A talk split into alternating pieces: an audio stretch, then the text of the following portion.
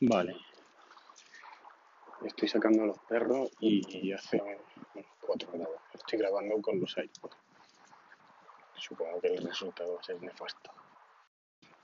Nefasto no, es que es lo siguiente, pero paso de escucharlo.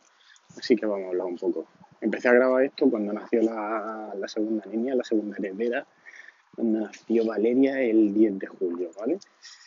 Desde entonces no he vuelto a entrar, así que voy a entrar ahora para dar mi opinión acerca de algo muy importante.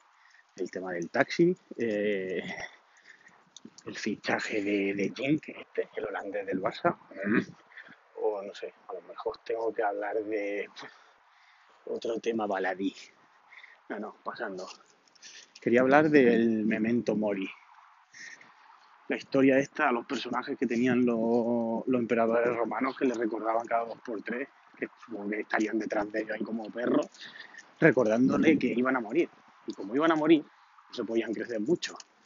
Así que como personaje y como mensaje me parece la hostia para que no se te suba la cabeza de nada en la vida. Pero no solo cuando lo estás petando. O sea, también interesa cuando no lo estás petando, que te recuerden de vez en cuando que vas a morir.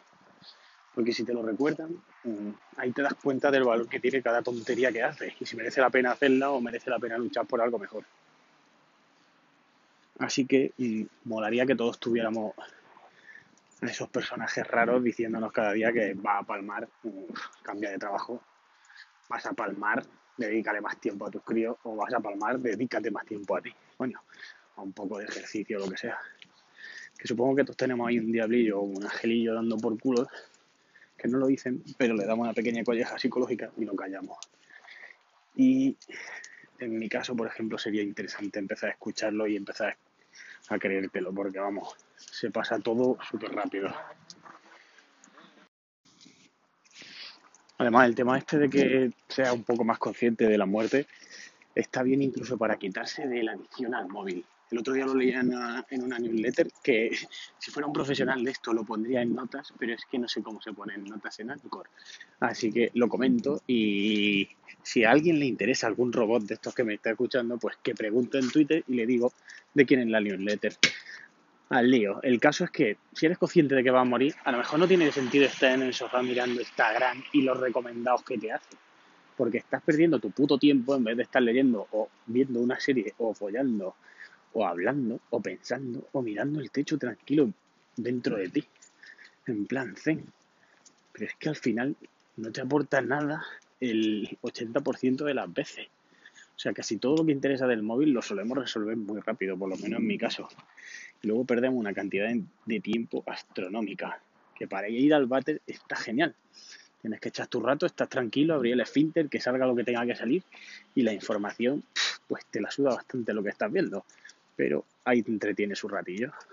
Pero para el resto del día, la verdad es que nos está jodiendo a todos bastante la cabeza. Así que eso, recuerda que vas a palmar. Y lo mismo, interesa que haga algo con tu vida. Y una de las primeras cosas que puedes hacer es apagar el aparatico, que está muy guay, que yo lo adoro. Pero o haces algo útil con él, o lo apagas y haces algo útil con tu vida, coño. Y con esto y un bizcocho, supongo que publicaré más a menudo y no dentro de mm, seis meses. Un. And